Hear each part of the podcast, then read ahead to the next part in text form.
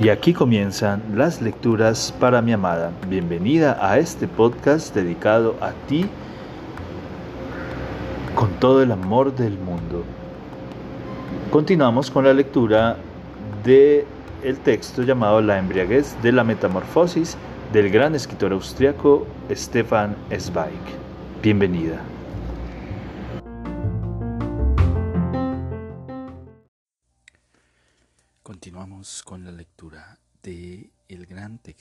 Llamado La embriaguez de la metamorfosis del escritor austriaco Stefan Zweig.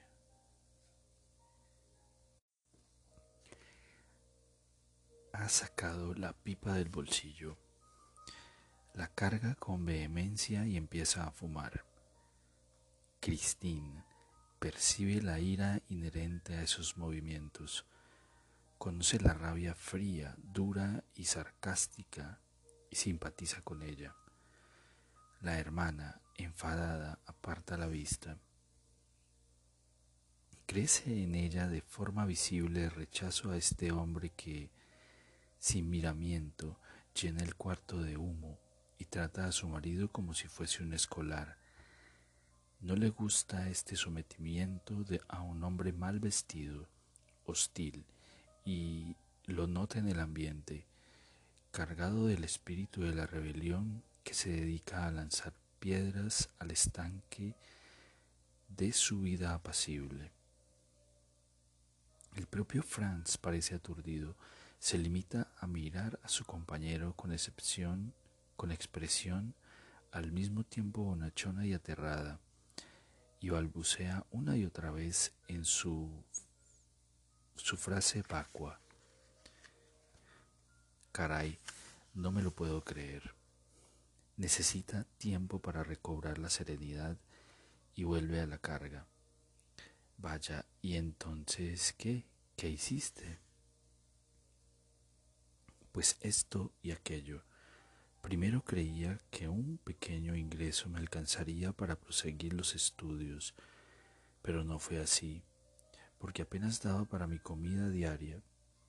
Pues sí, querido Franz, los bancos, las oficinas públicas y los comercios no esperaban a un hombre que se tomó unas útiles, inútiles vacaciones adicionales de dos años en Siberia y que llegaba con una mano que solo sirve a medias.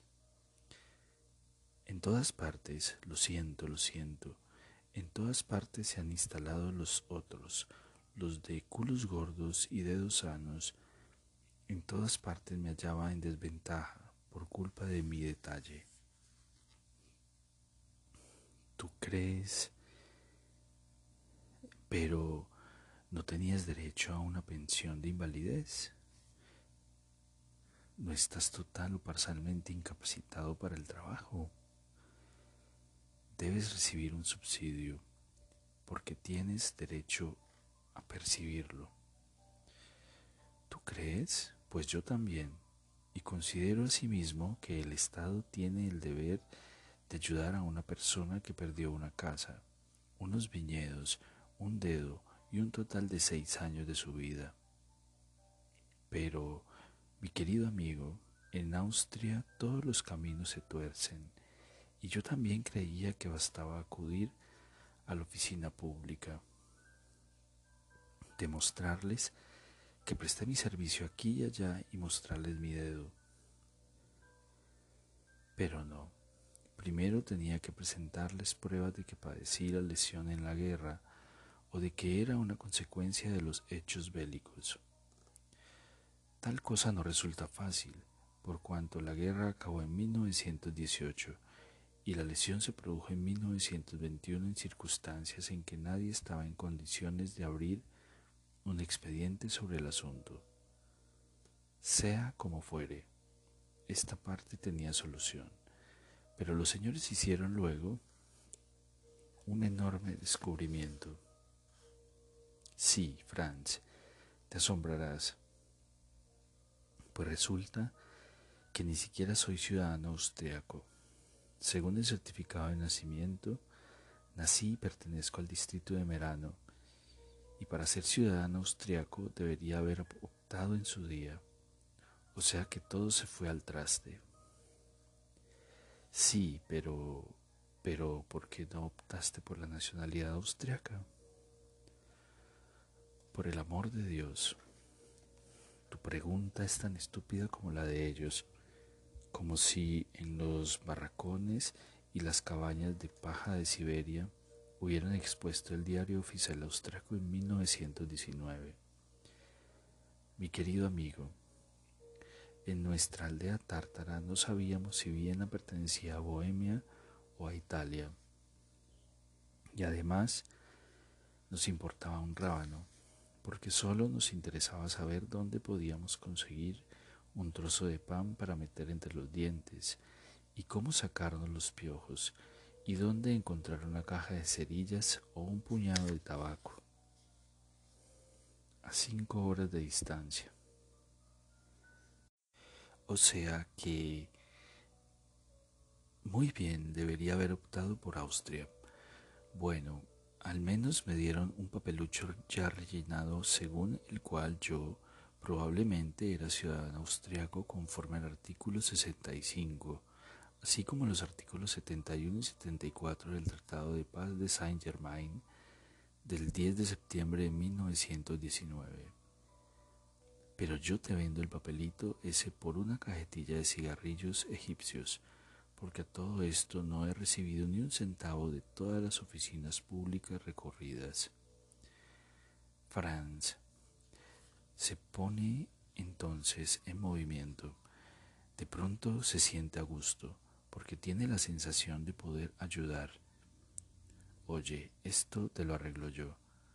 Tú confía en mí ya lo sacaremos adelante. Si hay alguien que no, que ha sido testigo de tus años de servicio en el ejército, ese soy yo. Y además conozco a los diputados de los partidos, del partido, que me abrirán el camino, seguro, y recibirás una recomendación del ayuntamiento. Tú confía en mí, que lo vamos a sacar adelante.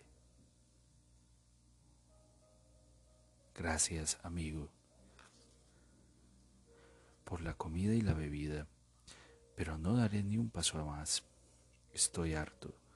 No sabes la de papeles que he tenido que reunir, papeles militares, papeles civiles, de la alcaldía, de la embajada italiana, el certificado de falta de recursos y no sé cuántas porquerías más. He gastado en sellos más de lo que uno ingresa en un año mendigando. Y me he desollado los pies tal, de tal manera que ya nadie ya me arde el corazón. Estuve en la Cancillería Federal, en el Ministerio del Ejército, en la Policía, en el Ayuntamiento.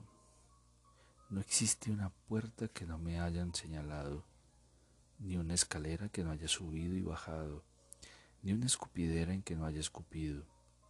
No, querido, prefiero reventar hacer otra vez el peregrinaje de burro que despacho de despacho en despacho. Franz lo mira asustado, como si lo hubiera pillado cometiendo una injusticia. Su propia comodidad lo agobia y la percibe como una culpa. Se acerca. Sí, pero ¿a qué te dedicas? A esto y a lo otro, lo que encuentro. Por el momento estoy en una obra de Florisford como supervisor técnico, una cosa a medio camino entre arquitecto y capataz. Bastante bien pagado, por cierto, y me retendrán hasta que acabe la obra o la empresa quiebre. Después seguro que encontraré algo, no me preocupa.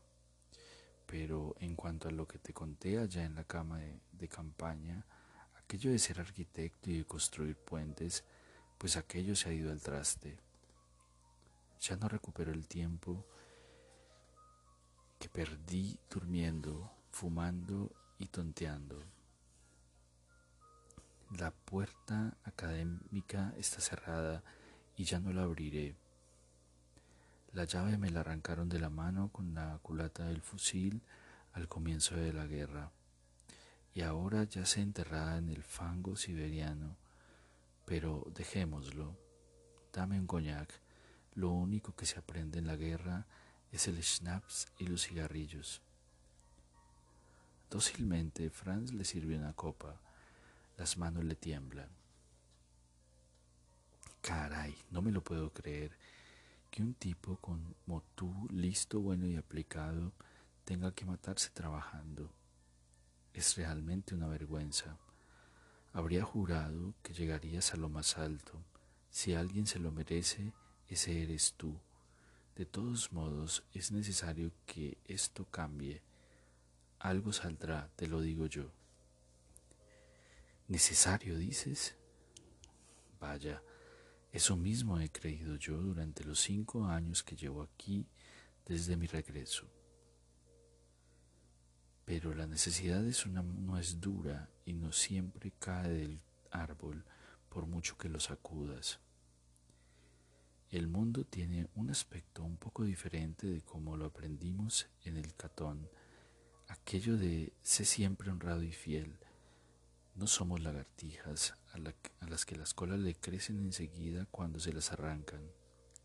Querido, cuando te han extirpado seis años del cuerpo vivo, los años que transcurren entre los 18 y los 24, uno queda invadido, inválido.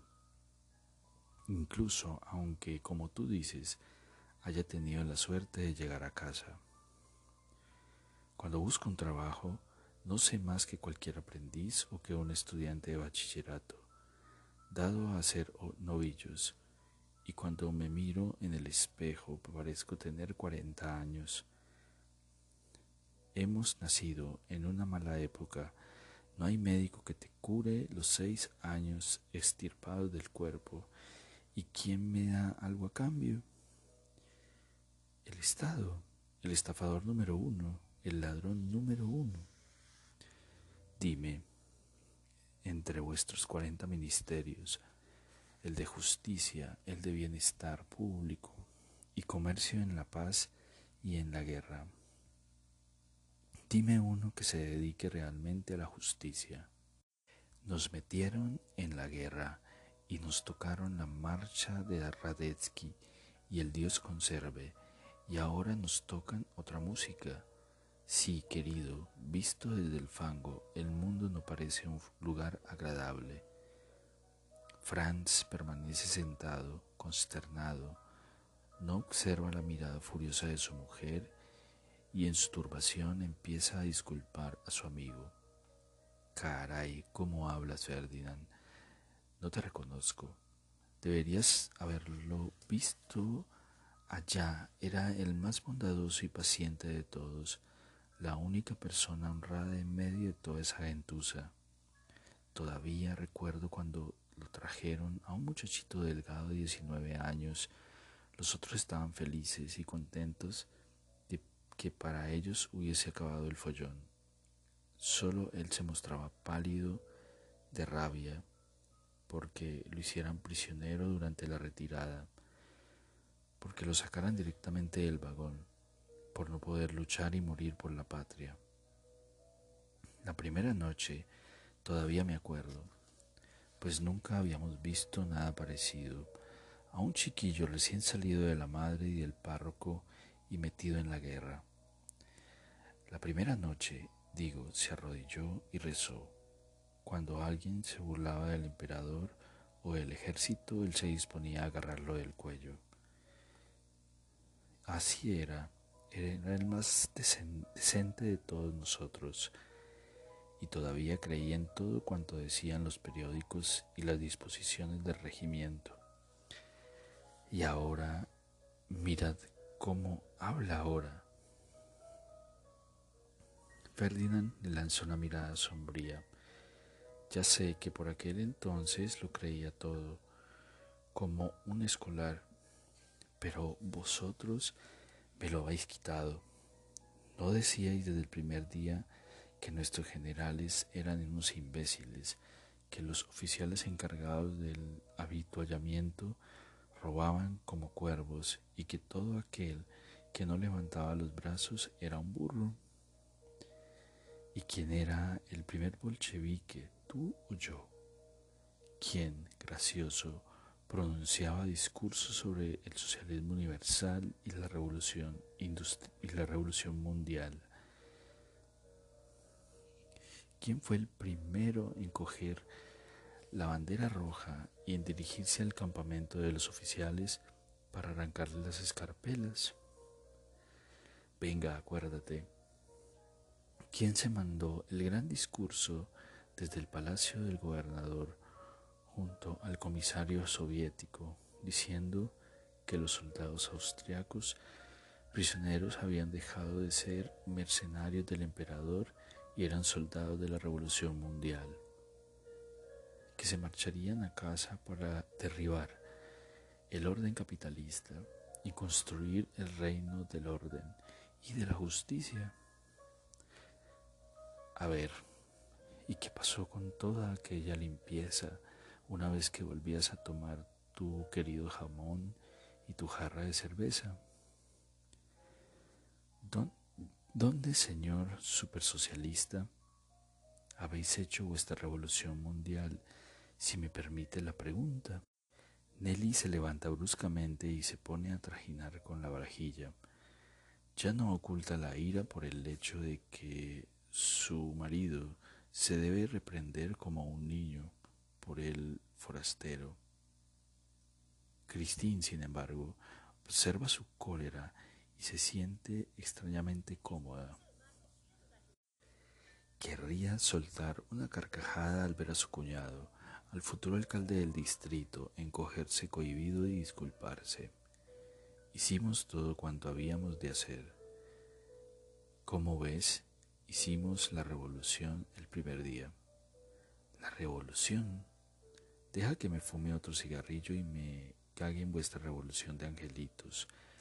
Le habéis dado la vuelta al letrero de la Real e Imperial Empresa y os lo habéis pintado de nuevo, pero obedientes y respetuosos como sois habéis dejado al tenderete tal como estaba, lo de arriba, arriba, lo de abajo, abajo, y habéis evitado meter el puño a fondo y ponerlo todo patas arriba.